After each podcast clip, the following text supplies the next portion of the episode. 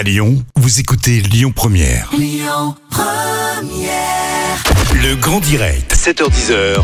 Manila Mao. Un Lyonnais a créé des podcasts pour la réussite des femmes et ce matin j'ai le grand plaisir hein, de recevoir Nicolas Velay, le cofondateur euh, des podcasts La Petite Porte.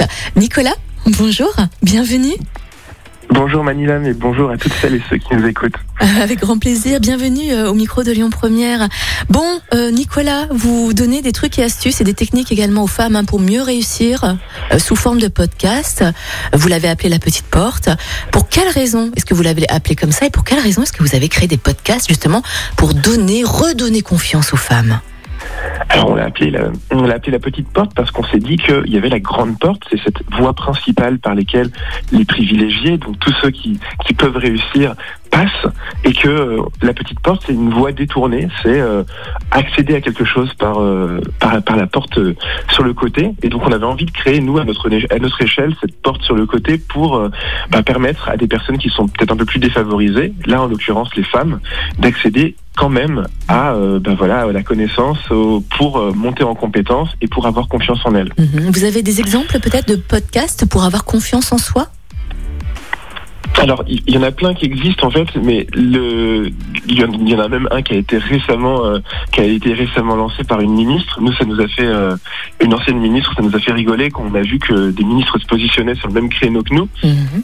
Et, euh, et, en fait, nous, on s'est dit, on a envie d'arriver directement avec des conseils concrets. C'est la manière dont nous, on, essaye de se positionner. Des choses qui vont qu'on va pouvoir réutiliser, que les femmes vont pouvoir réutiliser au quotidien pour oser davantage, pour euh, oser euh, postuler à des jobs, pour oser négocier leur salaire, pour mieux gérer leur stress. Enfin, tous ces petits trucs qui font la différence quand on est en situation. Alors, est-ce que vos podcasts s'adressent également aux hommes? Est-ce que les hommes ne se sentiraient pas délaissés si c'est pas le cas? Je, je, peux en parler facilement parce Oui, En l'occurrence, je suis moi-même un homme. Euh, effectivement, ils, ils peuvent s'adresser aux hommes. On est quand même parti du postulat qu'il y a une expérience de, euh, de, de, de discrimination, de stéréotypes.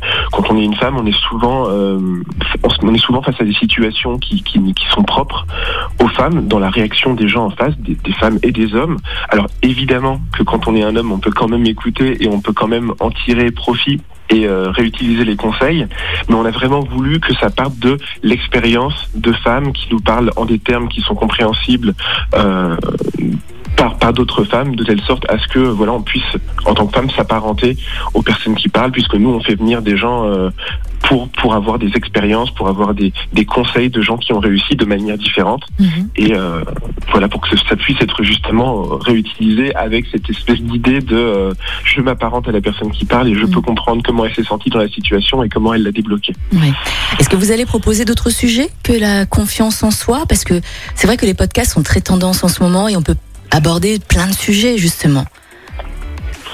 Alors oui, parce que la, la confiance en soi, c'est une question d'intériorisation des discriminations. C'est le fait que euh, les hommes et les femmes aient tellement entendu de stéréotypes et de discriminations que finalement on, on reproduit des, des comportements.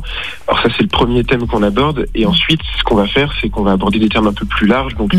peut-être le, le sexisme au, au travail, le sexisme au, quotidien. Mm. Ça, c'est des, des sujets qui restent sur le féminisme. Et Mm. ensuite, nous, notre objectif, c'est d'avoir d'autres podcasts sur des sujets de société qui, qui ont attrait au, à des thèmes euh, annexes comme l'écologie ou comme euh, le couple ou voilà tout, tout ce qui touche les, les, voilà, petits combats qu'on a au quotidien.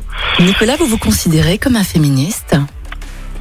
Alors, n'en déplaise à certaines, parce qu'on m'a déjà fait le reproche de dire que les hommes, en fait, peuvent pas être féministes.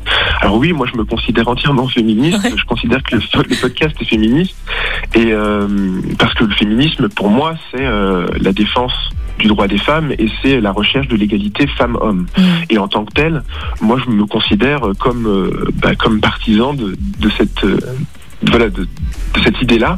Et j'ai envie surtout de me dire que on peut contribuer. Qu'en tant qu'homme, on n'est pas simplement sympathisant, on est complètement acteur et qu'on contribue activement à, euh, à, à, cette, à cette égalité-là. Mhm. On vous invite hein, à aller euh, écouter les podcasts pour euh, redonner confiance aux femmes. Euh, c'est proposé par Nicolas Vélé. Le podcast s'appelle La Petite Porte, tout simplement. Et en plus, c'est lyonnais, c'est génial. Nicolas, merci beaucoup. Belle journée et puis bonne continuation. Et puis on se, on se tient au courant tiens, pour les prochains podcasts. À bientôt, Nicolas. Merci. Écoutez votre radio Lyon Première en direct sur l'application Lyon Première, lyonpremière.fr et bien sûr à Lyon sur 90.2 FM et en DAB+. Lyon Première